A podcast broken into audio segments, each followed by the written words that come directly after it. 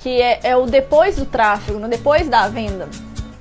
Então, depois que o cliente compra, você tem que é, fazer né, uma estratégia. Até coloquei aqui que é um nome novo, que é a estratégia LTV, que é o Lifetime Value.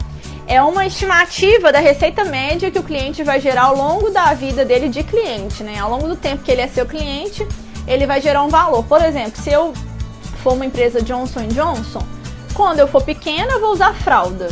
Cresci mais um pouco um bico da Johnson Johnson. Cresci mais um pouco um shampoo. Shampoo eu vou usar como pequeno também.